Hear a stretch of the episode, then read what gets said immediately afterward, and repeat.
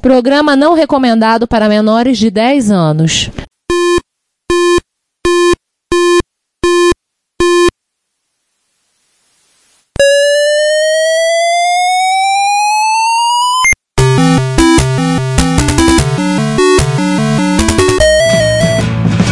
We bought it to help with your homework.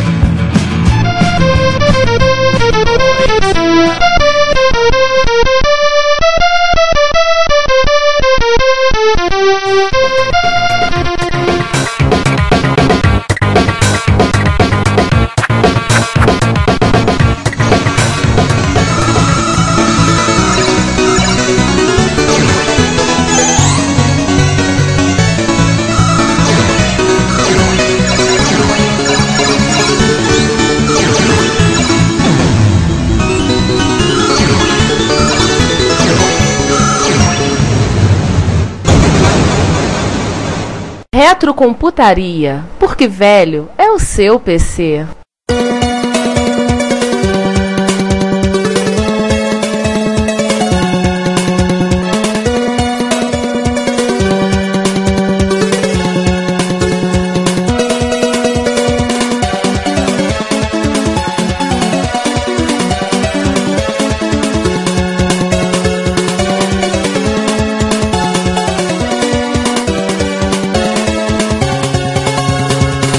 Coisinhas rápidas sobre MSX1000. A princípio, eles tinham correspondentes em Londres, Paris e Nova York. Ou diziam que tinha. Ou diziam que tinha. Na verdade, acho que eles tinham acesso a MSX Computing e outras revistas e pegavam material de lá e diziam que era o correspondente. Eles chegaram a fazer campeonato de programas em uma linha. Programas em uma linha. O one-liner, depois fizeram de um two-liner, que era alguma uma forma de estimular o programador latente, cada um de nós, as máquinas de von Neumann a desenvolverem, a tentar fazer alguma coisa, né, sair escrevendo. Tanto que eu lembro que o one-liner que ganhou, ele tinha acho que quase 255 caracteres e o programa fazia um desenho na tela e vinham, era um, tinha um sprite que era um quadradinho que ia descendo, ia traçando e ia desenhando na tela. Dava um trabalho dizer parecia uma tapeçaria que ele desenhava na tela, que é uma coisa assim, padrão impressionante. Foi nela a primeira vez que a gente ouviu falar do MSX2, que aí veio o termo MSX 2.0. Valeu, gradiente. Número 4, aquela com o ovo quebrado na capa, com o ovo sendo aquela luz verde dentro, parecia um alien. Era o próprio. Quebra-cabeça, que a gente já citou, né? Herança É. Micro Magalhães Hobby. Ana Chimene, também, que a gente já citou. Sim. É, que isso aí a gente não sabe se foi uma piada cunhada pelo Papo Piazzi ou por outros integrantes da revista. Ou se foi uma combinação de todo mundo lá. Vamos, É, não posso dizer, zoar. Agora, eu vou falar uma coisa pra matar, destruir. Pulverizar a infância do pessoal que tá ouvindo a gente. Gente, Magali Suzana Ximenes era homem! E nunca existiu. Era um homem que escrevia, gente. Vocês se matavam por um homem. Bando de nerd ananista. Aí na edição você vê o que, que fica menos. Enfim. Vamos seguir. Paralelo a partes Alô? manuais, edição, caso artigo de revista, livros e companhia, ele também trabalhou numa coisa que até então poderíamos dizer assim foi inédita por aqui, né? Que eram as videoaulas. Aproveitando até a, a febre do videocassete, que vem a Sim, surgir na segunda metade da década de 80 no Brasil. Sim, era a videoaula da MPO, né? Sim. Inicialmente MPO Vídeo, depois MPO. No final eles estão por trás do MISC, né? Não, MISC não, tá, não tinha relação com o MPO. Não tinha relação com MPO? Então falei Não, besteira. não. MISC tem relação com a DDX, como conta a lenda. É verdade, vamos lembra. fi- isso fica pro, pro episódio do Caixão. Eu espero Então- que não seja póstumo também. Ele teve dois vídeos, né? Era o Dominando o MSX e o- a videoaula de MSX Basic. Hoje em dia, ambos estão disponíveis no YouTube em cinco partes. Se eu me lembro bem, quem digitalizou esse vídeo foi o Ricardo Bittencourt, Rick Beat. Então, mais uma vez, obrigado. Muito obrigado. Tá lá em cinco partes, porque na época o YouTube limitava vídeos até 15 minutos. Por isso que até 10 então, minutos. 10 minutos que era. 10 minutos. Porque era, acho que era uma hora tinha de, de, de fita. Vou ser honesto pra vocês, acho que eu nunca assisti. Mas eu lembro de uma cena dele ter uma pilha, acho que de oito drives da Leopard. Eu olhei aquilo hoje em dia, recentemente eu vi a, vi a cena e olhei, gente, RAID 5 com drive de disquete. Pô, dá pra fazer um programinha aqui, pô, eu faço até a Rádio 3 nisso aí. É, RAID 1 mais 0, Faz essas coisas assim, com drive disquete, mas é uma pilha de 8 drives. Então a cena. Acho que é no Dominando o MSX. Tá no dominando. E tem a videoaula de MSX Basic também. Você pode encontrar no YouTube, tá? Tá lá o material. Vamos deixar os É. links disponíveis pra quem quiser. No caso, Sim. já, já na playlist, né? Pra ficar mais fácil. Sim. Pra quem quiser saber que temos da Aleph.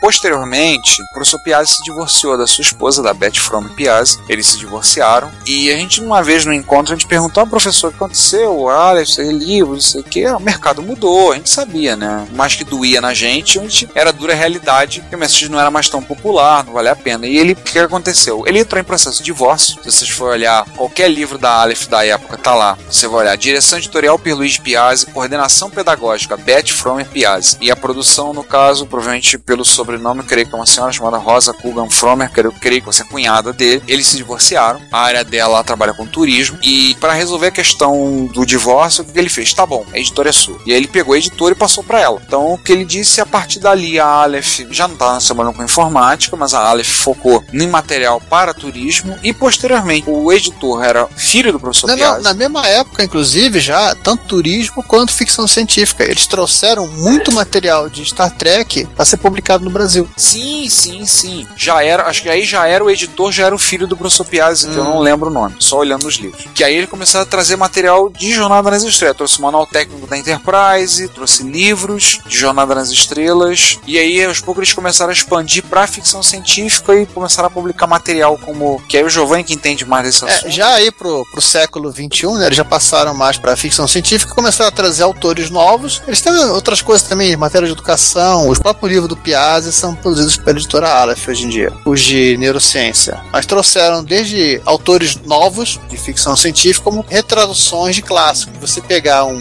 que é um problema que você tem de ficção científica no Brasil é que você tem em português, você tem a- as traduções são muito antigas, são coisas que foram feitas nos anos 60, 70, de livros clássicos como material do Asimov ou do Arthur C. Clarke. E você tem traduções que você consegue comprar com alguma facilidade de sebo, é, que é em português de Portugal. E que eles começaram a trazer foram refazer e, e relançar no Brasil com traduções novas, né? E com português atualizado. Coisas como o material do William Gibson, que tinha saído no, por exemplo, Neuromancer, ele saiu em 84, quando, 85, acho, do lançamento do livro, depois ficou fora de, de catálogo no Brasil. Só foi ser relançado em 2004, acho, 2005. E por aí vai. Então eles trouxeram Gibson, trouxeram toda a retradução de toda a série de Fundação das Imóveis, retraduziram o 2001, Detalhe que Fundação são sete livros, né? sete livros. É uma, trilogia com sete livros. Depois falam do Douglas Adams. É, heptalogia. Estão trazendo Duna, né? Já lançaram três livros de Duna. Philip K. Dick, né? Dick Como- tem um Montarel São 49 livros, eu tô olhando aqui no site, a gente tem 49 livros na parte de ficção. e tem autores mais novos, né? Você também pode procurar né? no catálogo deles. Se eu não me engano, eles estão trazendo também a mão esquerda da destruição, né? Não, trouxeram também. A parte que eu Já falei do, trouxeram, do autores novos, né? É, vamos botar um aspas aí no novos. É, novos sim, no sentido de que não, são autores tão antigos, como eu falo das imóveis, sei lá, até o Felipe Dick, que são já senhores de idade. Laranja Mecânica também, eles trouxeram, do Anthony Burgess, a Uma edição 50 retradução, uma retradução da Laranja Mecânica, inclusive com o capítulo final, que não tinha na edição norte-americana. É, se você assistiu o livro. Fiquem sabendo disso. Ou assistiu o filme, Assistiu o desculpa. filme, né? Fiquem sabendo que a edição do filme tá faltando o final. Falta o último capítulo, que na edição norte-americana, que depois foi copiada da brasileira da época, falta esse último capítulo que foi removido nos Estados Unidos porque parecia muito otimista. É, porque na verdade é uma autocrítica do Alex que ele fala depois de mais velho, depois de não morrer, de ter pulado da janela, ou para não ter final do filme. É isso aí, mano. Manda spoiler mesmo.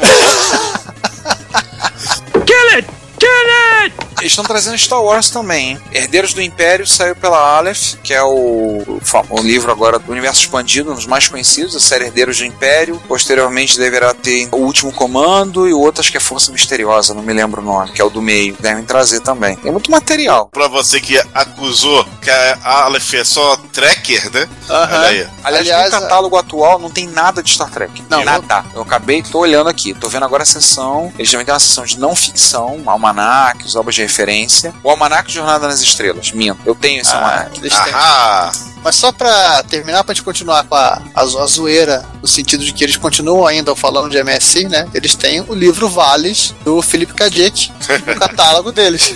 Eles têm muito material de não ficção. Então você vai ver tem material de direito, comunicação, história, saúde, tecnologia tem dois livros, se não me engano, psicologia, tem a série de turismo toda, que é uma série grande, tá? Tem muito material, parte de turismo, são 38 livros, fora a coleção ABC Turismo, que são mais 19. Ou seja, a editora tá grandinha, né? Tem bastante Sim, e material o saindo. principal, né? Eles têm os quatro últimos livros do Piazzi: Aprendendo Inteligência, Estimulando Inteligência, Ensinando Inteligência e Inteligência em Concurso. É, os livros dele, inclusive, o, o propósito era que um é para alunos, um para pais, um para professores e um para o pessoal que quer passar em concurso público. Nota mental. Esse de paz tinha que ser distribuído para todos os pais, principalmente aqueles que acham que o professor tem que só que, Pô, tem da- que da educar, matéria que- né? Não, tem que ser na tudo, até o banheiro. Mas depois que eu li a matéria sobre, sobre faculdades, isso aqui em São Paulo, que estão fazendo reunião de paz, porque o nível dos alunos, ah, eles são muito, estão muito pré-primário, mesmo na faculdade, tá ridículo agora. Meu Deus! Foi na USP. Não, na- a Mackenzie e a SPM. Meu Deus do céu. É, eu li alguma coisa. Enfim, bola pra frente. É, assim, inclusive referência de aluno que vai fazer entrevista de estágio e o pai acompanha e quer ir junto na entrevista. É, né? É, E- né? Enfim, tem- alguém tem que ler mais esse livro do Piazzi. Tem, como diria aquele, aquele mocinho da história do Pequeno Príncipe, né? Você é eternamente. Como é que é? Você é. É eternamente responsável por aquilo que cativas. Então tá aí, ó, ó o problema que vocês estão criando, cativando errado. Bem, a Aleph parou de publicar material de MSX no início dos anos 90. O professor Piazzi se divorciou e voltou a ficar apenas aula? como professor no ângulo, dar aula. Ele nunca saiu do ângulo, de passagem, mas ele focou mais nisso. Foi uma época que a frota estelar brasileira estava crescendo, principalmente na presença lá do Navarro e outras pessoas que estavam muito envolvidas nas atividades no Fange de Jornada nas Estrelas. E aí elas não resistiram à pressão da frota Klingon Brasil. É, eles não resistiram ao ataque do domínio. Foi tudo paval. Na verdade, não resistiram a- aos erros que eles cometeram. E é engraçado o seguinte: na época eu tava começando a internet, começando, e eu tava meio envolvido com o pessoal de Star Trek, lista de discussão, foi que eu tava lendo muito sobre Jornada nas Estrelas. E aí eu perguntava ao pessoal assim, porque eu conhecia o Piazzi de nome, né? Não tinha conhecido ele pessoalmente no início. O pessoal reclamava muito da frota estelar brasileira. Eu virava, e o Piazzi? O professor Piazzi. E aí a resposta que eu via, tá aí, ele é o único que se salva daquele grupo. O pessoal dizia: Não, não, o Piazzi não. O Piazzi não tem que falar nada, reclamar não. Sempre uma pessoa amável, simpática, carinhosa. Sempre eu não vi uma pessoa reclamar dele. Outros grupos, outros fã-clubes de Star Trek reclamavam da Frota Estelar Brasil, reclamavam muito de vários problemas, mas eu nunca vi uma palavra o pessoal reclamar do Piazzi. E ele era o comodoro da frota. Todo o evento da Frota Estelar Brasil, que era num teatro em São Paulo, ocorria acho que dois ou três por ano, todo evento o Piazzi dava uma palestra. Commodoro é o, é o posto mais alto, né? Pra quem não entende de Star Trek, É, é um almirante, equivalente ao almirante. não tinha almirante. Em Star Tinha Trek, almirante. no universo Star Trek tem almirante. O Comodoro era aquele que ele é um título temporário dado a um capitão ou almirante no caso de um combate, no caso de uma guerra, quem comandava uma esquadra. E aí um parêntese tracker, Star Trek a nova geração tem um, um ataque na batalha de Wolf 359, temporariamente o capitão Jean-Luc Picard recebe o título de Comodoro, porque ele monta uma esquadra para barrar o ataque dos Borgs, consegue aí, se não me engano, ali ele é chamado por um tempo de Comodoro. Ah, então Depois é volta- equivalente a marechal de campo. Isso aí, equivalente a Marechal de Campo. Você falou tudo. O Commodoro, se não estou enganado, ele é o chefe da frota, de uma frota, né? E o Commodoro, ele é o chefe de várias frotas. Sim. Não fala Então, memória. É uma coisa assim, é o que você falou tudo, o Marechal de Campo é semelhante. E assim, eu nunca vi ninguém criticar Piazzi, reclamar do professor Piazzi, assim, eu vi reclamar de um monte de coisa do pessoal dele, nunca vi ninguém falar e perguntei algumas vezes, e ninguém falava, não, não, pelo contrário, ele é uma pessoa super simpática. Posteriormente, passou o tempo, o tempo se passou, continuou trabalhando no âmbito, né, continuou trabalhando lá, tudo Nós começou... fomos seguindo as nossas vidas. E aí começou em crescimento, começou a internet, listas de discussão, lista brasileira em 1995. Começamos fundada- a ficar mais velhos, não necessariamente mais sábios, porém mais velhos. Exatamente. Como diz o disco do Ira, né? Vivendo e não aprendendo. E dali a gente começou a fazer encontros, e aí teve encontro de usuários, e aí ele- ficamos sabendo teve encontro encontro de Brasília, o primeiro em 96 e 97 teve um encontro, a gente foi, eu e Giovanni fomos, e eu não me lembro quem, alguém avisou o Piazzi. A resposta dele é que ele ficou muito honrado de ser lembrado por esse pessoal, ele disse, minha autoestima subiu 15%. Ele disse que se pudesse ele iria aparecer no encontro. Ele ia dar um jeito de não no encontro. E ele apareceu. E ele foi. Diga-se passagem que nós acompanhados por duas louras lindas, né? Uma delas era a esposa, a outra acho que era a filha da esposa. E ele chegou, é, domingo de tarde, foi no encontro. E ele chegou lá, foi lá, a gente olhou assim, a gente não, nunca tinha visto o professor Piazzi de quem era, então a gente não reconheceu. Não reconheceu a caligrafia dele? É, aí me chega ele lá, começa a ver, conversar, aí quando alguém pergunta, descobre que é o Piazzi, junta aquela nuvem de gente em torno dele, né? Óbvio. Todo mundo no encontro parou pra falar com ele, né? Pra conversar. E começaram a conversar, a falar, e aí contar um pouquinho pro pessoal, vim com o meu aprofundando-se no MSX debaixo do braço. Aí cheguei lá, aquela, aquele frio, né? Aquele frio na barriga, de pô, o cara é meu ídolo, né? Um dos meus ídolos. Cheguei pra ele assim, professor, você pode fazer um autógrafo? Aí ele, ah, um aprofundando. E terceira edição, você gostou do livro? Foi bom pra você? Eu disse, pô, professor, aprendi pra caramba lendo esse livro. Que bom. Aí me deu um abraço, que bom. Claro que o autógrafo vai estar aqui. O autógrafo foi feito, tá, inclusive, com a data no dia 20 de julho de 1997, com a assinatura dele aqui. Vou vender no Mercado Livre por um milhão. Único no Mercado Livre. É, esse ele pode dizer que é, realmente é único. Para colecionadores.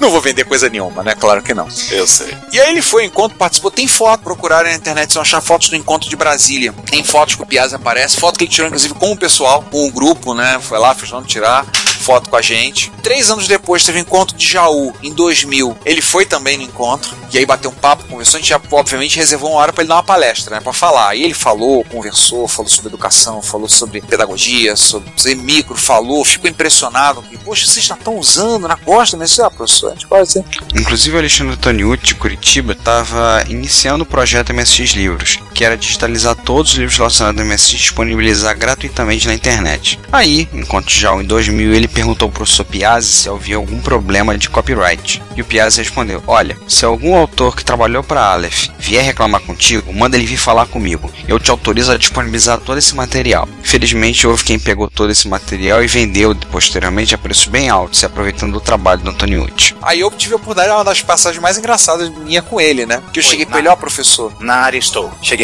É, Nesse exato eu só- momento, a, a última máquina de Von Neumann se apresenta. Oi. Gente, eu só. Eu andei dando uma olhada na pauta e eu só passei realmente para prestar meus sentimentos e me solidarizar com vocês, porque eu acho que isso é um universo no, no qual eu só tenho que ficar quieto e escutar as histórias. Não, eu não tenho realmente muito a acrescentar. Não, sem problema, você pode ficar quietinho aí e, segundo o Ricardo, você vai editar esse episódio. Ah, é? Ah, não, não, eu só edito repórter reto. Não, não, que história é essa? Não. Tá, peraí. tá bom. Tá bom, tá bom. Tava contando vocês, no encontro de, de Jaú em 2000, virei pra ele e falei, professor, eu queria dizer que o senhor foi uma das minhas muitas influências pra hoje em dia eu ter abraçado magistério, hoje em dia eu sou professor também. Aí ele botou a mão no meu ombro, desculpa, meu filho. Aí eu olhei pra ele, pô, desculpa, professor, qual é? Aí ele, pô, tu vai ser professor? Eu, o que eu posso fazer? Fui bem influenciado, né? Aí ele riu. Assim, daí por diante, a frota acabou, ele continuou no ângulo, ele continuou trabalhando, publicando, dando muita palestra. Tem muita tá- coisa no YouTube sobre os palestreiros de educação. Ah, uma coisa que eu não lembrei, ele deu uma entrevista pra revista CPU. Ele publicou material na CPU também. A gente tava falando de revista, eu esqueci. Ele publicou material na CPU, inclusive o teste do crivo de Erastótenes para cálculo de números primos, para poder calcular, para verificar o número primo, usou para medir desempenho, que ele provou a, a velha, a velha discussão que o Apple II era mais rápido que o MSX na época. Foi ele que publicou. Ele publicou algum material na CPU também, já posterior ao MSX Micro, a gente estava esquecendo. Teve isso, teve, teve essa do crivo de Erastótenes, teve a Eratóstenes. Era, Erastótenes. Era, Eratóstenes. Eratóstenes, obrigado. Crivo de Eratóstenes, falei certo, olha só. Agora tô aprendendo, tô Pô, eu só aprendendo. entro nesse negócio pra ser spelling nazi. Cruz credo. Entra. Nothing for you. Teve também do Apple II versus MSX, questão de desempenho, velocidade, umas provas lá que fizeram na época, uma grande discussão das qualidades. É, que na era um Opa. teste que você estava pegando duas gerações diferentes de MSX Basic e o Apple Soft Basic MS502 ele era absurdamente mais lento, mais burro, com menor precisão aritmética do que o Basic do MSX, que era o que é, é- é- é- é baseado no MSX Basic versão 3, eu acho, versão 3 ou 4. E, e, obviamente já, já, já é 1080, né? Então ele era muito mais otimizado para essas coisas. Sim, Teve uma teve pressão ela, numérica muito maior. teve também. Ele deu uma entrevista pra CPU, eu acho que foi na edição número 12, 11. Tem uma entrevista dele. E depois, acho que não aconteceu mais nada dele na CPU. Não, nenhuma matéria, nenhum artigo, nem nada. Posteriormente, como o João falou, no YouTube tem várias palestras dele. Se você procurar o site do Instituto Aleph, é esse o nome mesmo. Pode procurar o site Neuropedagogia. Você vai ver tem a, a sequência de palestras dadas por ele em 2014. Na verdade, ele, os últimos 10 anos, ele realmente ele ficou, ele ficou na parte de palestra mesmo. Acho que já aposentado da. Do magistério. Só vou citar alguns estados que ele deu palestra: Distrito Federal, Tocantins, Mato Grosso do Sul, São Paulo, Santa Catarina, Rio Grande do Sul, Minas Gerais, uma Rio de Janeiro, Paraná. Rio de Janeiro ele veio uma vez só, no ano passado, por acaso. Se eu soubesse, tinha ido lá dar um abraço nele. Rondônia, Sergipe, Bahia, Pernambuco. Ou seja, o homem rodou um bocado falando. Se entrar no site, você encontra lá dando palestras, muitas palestras. Isso em 2014, falando sobre educação, sobre o que ele chama de neuropedagogia, que é um neologismo que ele criou para poder fazer, para a intenção era com isso, é uma o uso de, neu- de em neurociência para facilitar a forma de educação, melhorar a educação. Uma das críticas que o Piazzi fazia ao- às interfaces gráficas, que eu lembro que ele dizia, voltamos para trás, voltamos à era dos hieroglifos. Esse é um artigo dele, se não falha a memória, na PC Magazine. Olha aí, não sabia que ele tinha matéria na PC Magazine. Foi uma ideia, ele esculhambando os hieróglifos, tá? Ele criticava severamente isso. Foi basicamente o foco dele foi depois trabalhar falando sobre essa que ele chama de neurope- ele chamava de neuropedagogia. Quanto a gente, a gente tinha intenção de gravar com ele, vocês sabem. Isso estava na nossa lista desde 2010. Tivemos uma certa dificuldade para conseguir contactá-lo e aquela coisa vamos deixando, vai deixando. Falamos com ele no final do ano passado e eu vou ler para vocês o e-mail simpático que ele mandou pra gente. Sim, nós mandamos um e-mail para ele, é, conversamos e mandamos um e-mail para ele em julho, convidando para gravar. Nos apresentamos como as máquinas Von Neumann, né? Ele ajudou a criar nos anos 80. Ele disse: Vai ser um prazer conversar com os clássicos. Poderíamos aproveitar para gravar em loco no lugar meu vizinho aqui da Persírica da Serra, o Museu do Computador do José Carlos Vale. Lá tem até IBM programava com cartão perfurado, MSX, é claro. Se vocês quiserem me ligar, ele me deixou o telefone dele, passou, te agradeceu, será um prazer muito grande gravarmos. E aí lançamos, passamos o link da pauta e pedimos para ver se a gente podia gravar. Outros e-mails trocados. Ele falou: tô em tratamento médico, meus horários são meio estranhos, vou tentar me planejar. pô." E tava um plano de planejar a gente gravar em janeiro. Vamos mandar um e-mail pra gente fixar a data, tudo e confirmar. Conversamos, mandei e-mail para ele na semana, mas não tivemos mais retorno. Mandamos um segundo em fevereiro para ver e não tivemos nenhuma resposta. E agora, então tivemos a notícia no dia 22 de março de 2015, o falecimento do professor Piazzi. Então, alguém quer colocar mais alguma coisa? Que eu aproveitar falar. É só conseguir viajar um pouquinho em cima do ídolo com uma geração, eu acho que o efeito do 100 dicas, basicamente trio, né? O 100 dicas, o mais 50 dicas e o aprofundando-se, eu acho que o efeito disso em cima da comunidade MSX foi muito forte. Até porque durante aí um bom tempo era a bibliografia que tinha para quem queria fazer algo que não fosse ficar jogando. Uma geração de programadores surgiu a partir desses livros. Alguns provavelmente se profissionalizaram,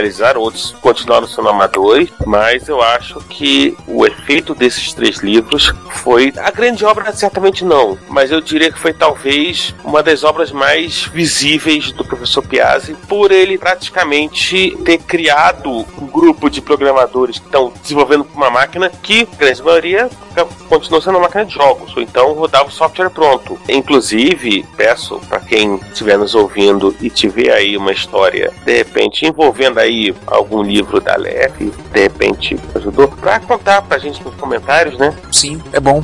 Eu já contei algumas das minhas histórias. Eu nunca fui um grande programador, eu assumo isso. Sempre fui um programador de merda. Eu sou um cara complicado. E Não, não, não, não fique. Até mesmo os melhores programadores também são programadores de merda. É, sabe aquele É. princípio da salsicha, das leis, etc? Também Esse se aplica aos programas. Então, né? não existe programador que não seja programador de merda. Tô cagando, peitando pra vocês. É, Em lugar nenhum do mundo. O princípio da salsicha é aquele princípio que o programa você não quer saber como é que é o código fonte igual a salsicha. você não Isso, quer saber isso, isso. como é que é feita.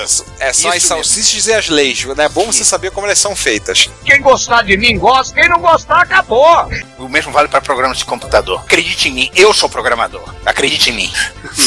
Mas eu tive aprofundando-se, e muito tempo depois que eu comprando 150, mas aprofundando-se foi extremamente importante para mim para entender um pouco a máquina, onde eu estava mexendo. E é um livro que até, até hoje eu pego, por acaso estava pegando o PDF para a gente consultar aqui enquanto a gente lia, né, o nosso editor, e é um livro que ainda hoje me impressiona, não apenas pela qualidade, mas pelo carinho. Você nota que tem ali no livro uma preocupação de explicar determinadas coisas que você não tinha para onde correr na época. E até hoje isso me impressiona muito. Eu leio o Aprofundando, é um livro que talvez faz falta hoje em dia. Não tanto, talvez, para os computadores, que hoje em dia os computadores mudaram, se metamorfosearam em outras coisas, mas muito mais para aprender realmente a entender como funciona as coisas no mundo cada vez mais dependente computador. Eu, particularmente, eu fico, até espero que alguém um dia faça uma versão do Aprofundando-se no MSX para o Raspberry Pi ou para o Arduino, que eu acho que vai fazer ali uma diferença, particularmente dentro dessa preocupação moderna que as pessoas têm hoje. Está voltando isso de ensinar as crianças a programar, de ensinar as crianças a fazer esses programas no computador tal. Eu acho que no caso do Brasil, acho que faz falta, eu acho que valeria a pena. Óbvio, a situação mudou muito, mas eu acho que valeria a pena a gente ter aí um aprofundando-se no Raspberry Pi, aprofundando-se no Arduino, ou aprofundando-se em alguma outra tecnologia de computação educacional para, para ensinar as crianças a programar que apareçam aí pela frente. Gostei da ideia. E assim, César, há uma carência. Quando eu visitei o The National Museum of Computing, Bletchley Park, eles têm sala de aula com BBC Michael. E as crianças, eles dão aula de Basic de 7 a 9 anos para crianças, crianças acostumadas com celulares, tablets e outras coisas mais. E as crianças adoram. Foi me falado pelo guia. As crianças adoram, se divertem escrevendo programinha em Basic no BBC Sim, Michael. Porque é a diferença entre você brincar com cavalo de madeira e você olhar o, sei lá, o comandos em ação da vitrine da loja. Porque assim, elas estão criando, estão fazendo. A BBC anunciou o patrocínio de um projeto agora, coisa de duas semanas, né? De uma coisa meio que a volta do BBC Mark, mas na verdade uma plaquinha com um SOC. Eu, não, eu li muito por alto. Basicamente para estimular as crianças novamente, passados 30 anos depois do BBC Mark, as crianças na Inglaterra a se interessarem por desenvolvimento. O próprio Raspberry Pi, as raízes deles são essas. É, a grande verdade é que depois da, da primeira onda de informatização de escola no primeiro mundo, que era Apple II, Commodore 64 nos Estados Unidos e BBC Mike na Inglaterra, Aqueles malucos franceses que a gente falou dois episódios na atrás. França e por aí vai.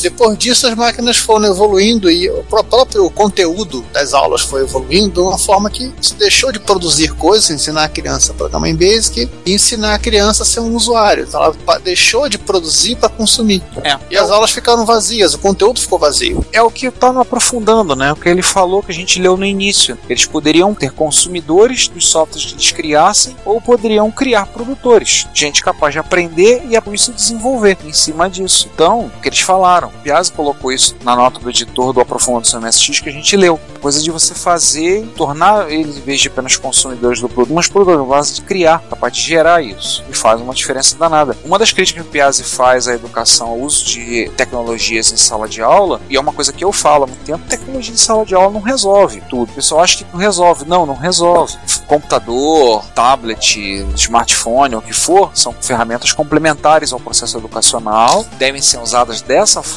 mas não substituem o caderno, o lápis, a régua, às vezes o compasso. Você pode usar, por exemplo, e eu estudei ferramentas para dar aula de geometria computador. E vamos ser francos, geometria, par de quadros, compasso, régua, transferidor é um saco. Tem um monte de programas hoje em dia, eu contei 30 na minha monografia da licenciatura, para trabalhar com geometria. Você vai, monta a relação geométrica, vai lá, agarra um ponto por um lado da reta, puxa o triângulo, vira o triângulo do avesso. Pronto, continua, se mantém. As medidas se mantêm. Isso ajuda. São ferramentas complementares para a educação. Mas infelizmente, muita gente acha que isso simplesmente, em termos educacionais, é a solução. Bota o computador na mão de cada um e larga ele com acesso ao Facebook. Não é isso. E não adianta botar o computador na mão se não faz o pro- profissional, o professor, ter interesse em usar aquela ferramenta para complementar as suas aulas. É o que quando houve alguns anos atrás a discussão no Brasil, um computador para cada criança, vamos botar, o Ministério da Educação ia colocar, ia distribuir no netbooks para do lado. Eu falei, não adianta nada se vocês não fizerem o professor usar. Eu trabalho com colegas de professores, eu sei que os caras dão a mesma aula de trigonometria no segundo grau,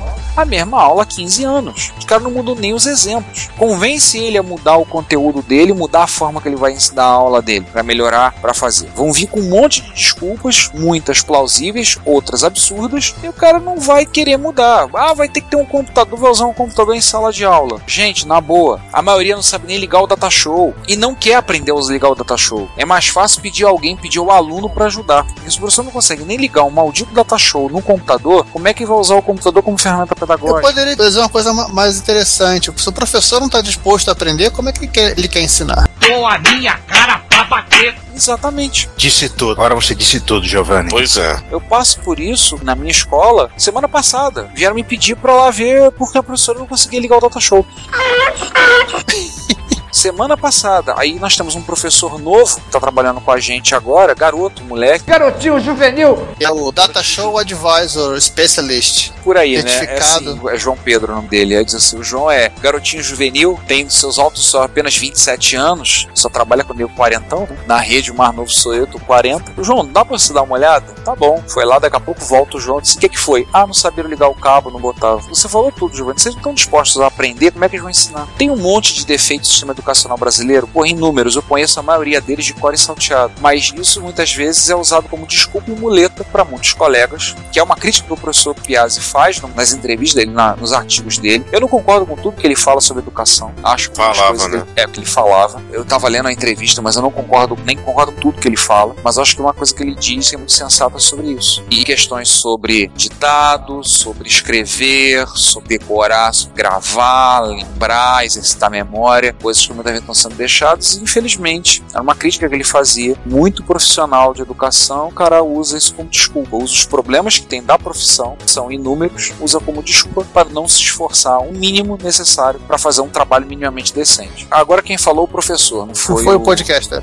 É, não foi o podcast. Então esquece, deixa eu parar É. de falar, falar de falar, falar ladainha. Acabar nosso assunto, fechar o que tem que falar. O que vocês têm a dizer? Acho que poderia dizer cada um falar alguma coisa, talvez algum livro. Acho que seria legal a gente falar um livro da Aleph que te impactou. Foi você, foi relevante, você gostou. Fala rapidamente porque acho que seria legal. Cara, eu acho que o livro da Aleph que mais me impactou, eu e milhares de usuários por aí, foi os próprios manuais do Expert.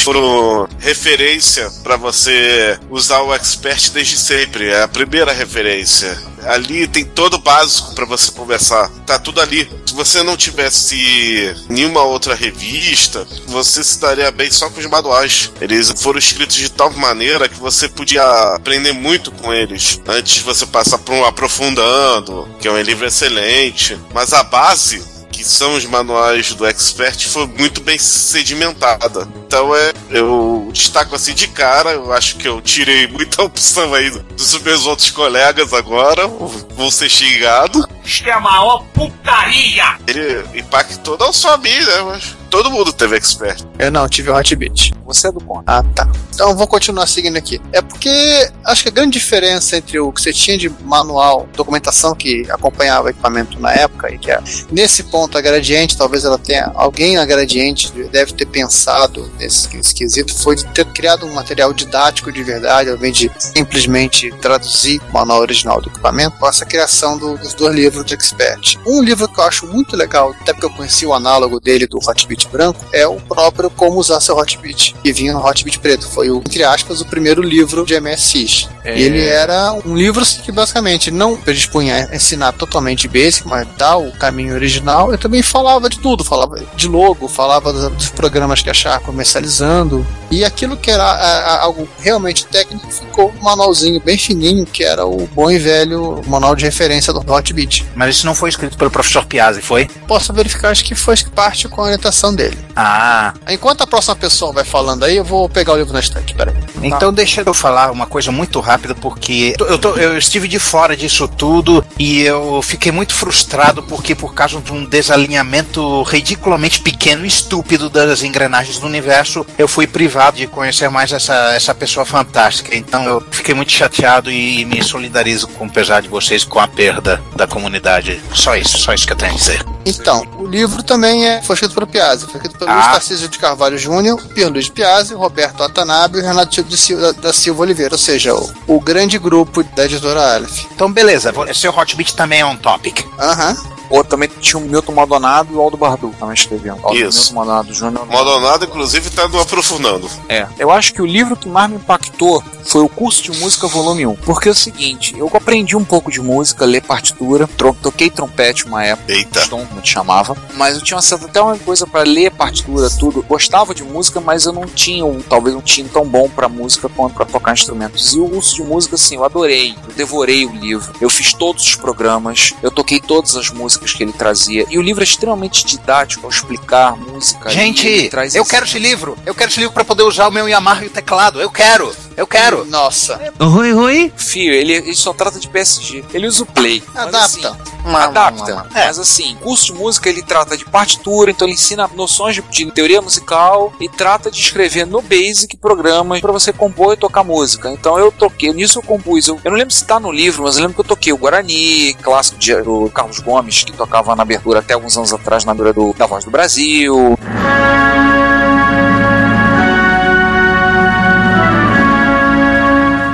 Programa geriátrico, né? A voz do Brasil. É, Em Brasília, 19 horas. exatamente. Teve a música do Scott Joplin, do filme Golpe de Mestre.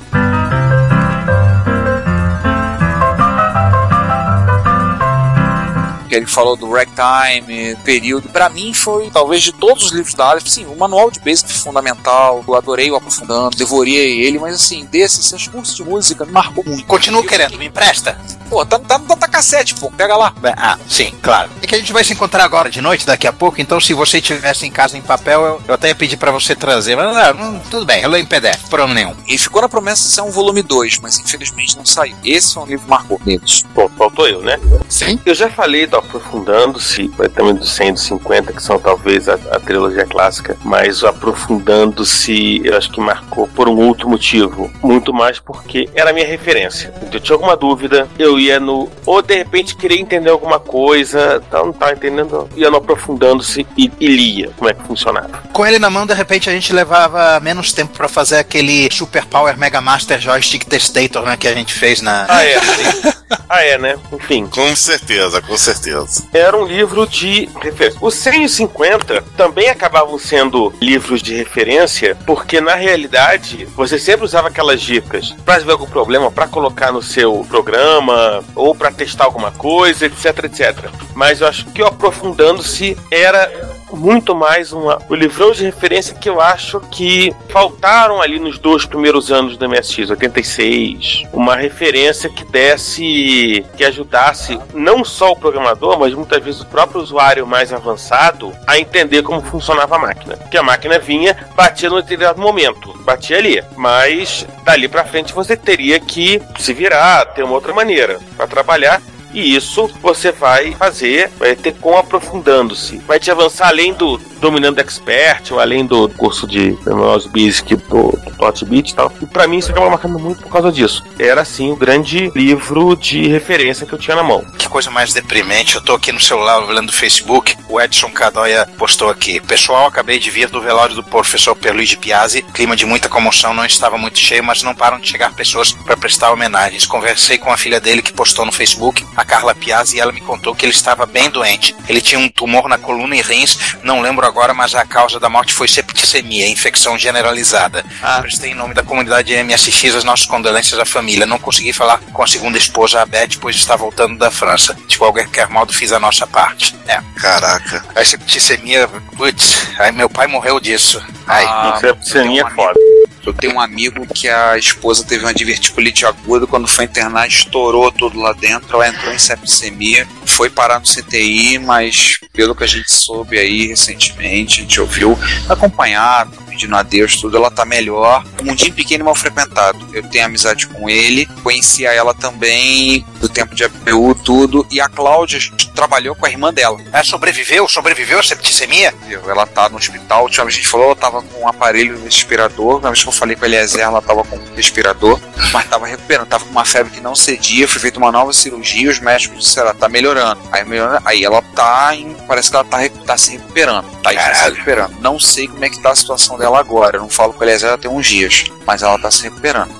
Espero que se recupere logo. Caraca, e quando ele falou, ele respondeu o e-mail, Piazza respondeu o e-mail na no início do ano, ele falou que estava em tratamento, eu suspeitei. Eu olhei, ih, isso é câncer. Logo pensei, logo pensei. Ele falou, não, é câncer, tá tratando um câncer. Então acho que é isso. Alguém quer colocar mais alguma coisa, falar, acho que a gente pode encerrar, né? Sim, podemos. Uhum. Por ocasião que vocês ouviram esse episódio, ele foi sepultado na segunda-feira, no meu- dia 23 de março. Nossos sentimentos à família, nossos pesos, nossa tristeza de não termos podido gravar com o professor Piazzi, que a gente queria. Nós já conseguimos gravar com o Renato De Giovanni, que era um sonho. Já gravamos, não conseguimos gravar com o Piazzi, infelizmente. Demir Cachano, você é o próximo, tá? Tem que gravar contigo antes, enquanto você não tá vivo.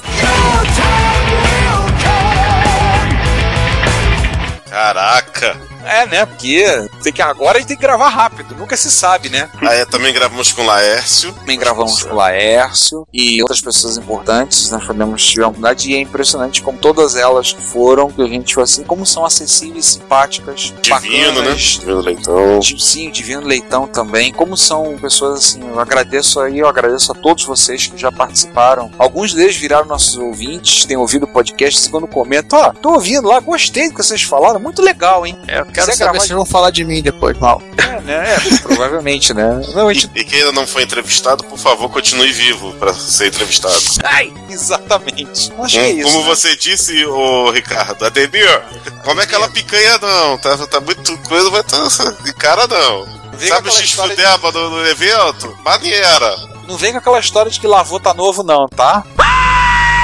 É, maneira, maneira. Então nós podemos encerrar. Pra fechar esse episódio aqui, eu sem querer tinha encontrado para esses dias uma. Conhece o pessoal do, do Carinha dos Empêncios? Ele pega citações de, de escritores, atores, pensadores em geral e cria um quadrinho em cima disso. Ele, recentemente, ele fez uma sendo uma citação do Asimov sobre a necessidade de se continuar a aprender, né? Que resume até bastante o que era o pensamento do Piazzi. Então, fica com vocês essa, essa tirinha aí. Espero que a grande maioria concorde com o que está sendo dito e até a próxima. Gente, é isso. Até o próximo podcast. Bola pra frente. Fui. Bom, gente, como falamos, é uma grande perda. Agora, bola pra frente, né? Esse nosso ídolo aí de todos nós, Piazzi, não, não, não será esquecido de forma alguma pela gente. Fica aí o legado todo dele, os livros que ele escreveu, as palestras que, que ele fez, os vídeos do MSX que vocês vão ver. Fica aí todo o legado aí do Piazzi. Como ele próprio falou, ele acabou gerando máquinas de Van Neumann, então nós somos crias dele. Então é isso aí, cara. Gente, até a próxima aí, até o próximo programa. Tchau. Bom, gente, a gente volta no próximo episódio. Tipo, depois a gente vê o que quer. Não é o momento agora de discutir isso, né? Mas, enfim. Bom dia, boa tarde, boa noite, até a próxima. Pessoal, mais uma vez, obrigado por terem nos ouvido, ouvindo o podcast. Tem muito mais a dizer, além de que até a próxima, professor Piazza. Se encontra, quem sabe, não sei. Mas Rubem Alves diz que todo professor exerce um pouquinho da imortalidade quando ele passa o seu conhecimento e vai um pouco dele está nos alunos. Né? Então, Piazza não vai morrer tão cedo. É isso aí, pessoal. Até mais. Abraço. Olá, eu sou o Moacir Alves, presidente da AC Games, e você está escutando o Retrocomputaria. Se você quer enviar um comentário crítico, construtivo, elogio ou colaborar com as erratas deste episódio, não hesite, faça. Você pode falar conosco através do Twitter, no usuário arroba retrocomputaria, pelo e-mail retrocomputaria.gmail.com ou colocando comentários no post desse episódio em www.retrocomputaria.com.br. Lembre-se sempre do que dizemos. Seu comentário é o nosso salário. Muito obrigado e nos vemos no próximo podcast.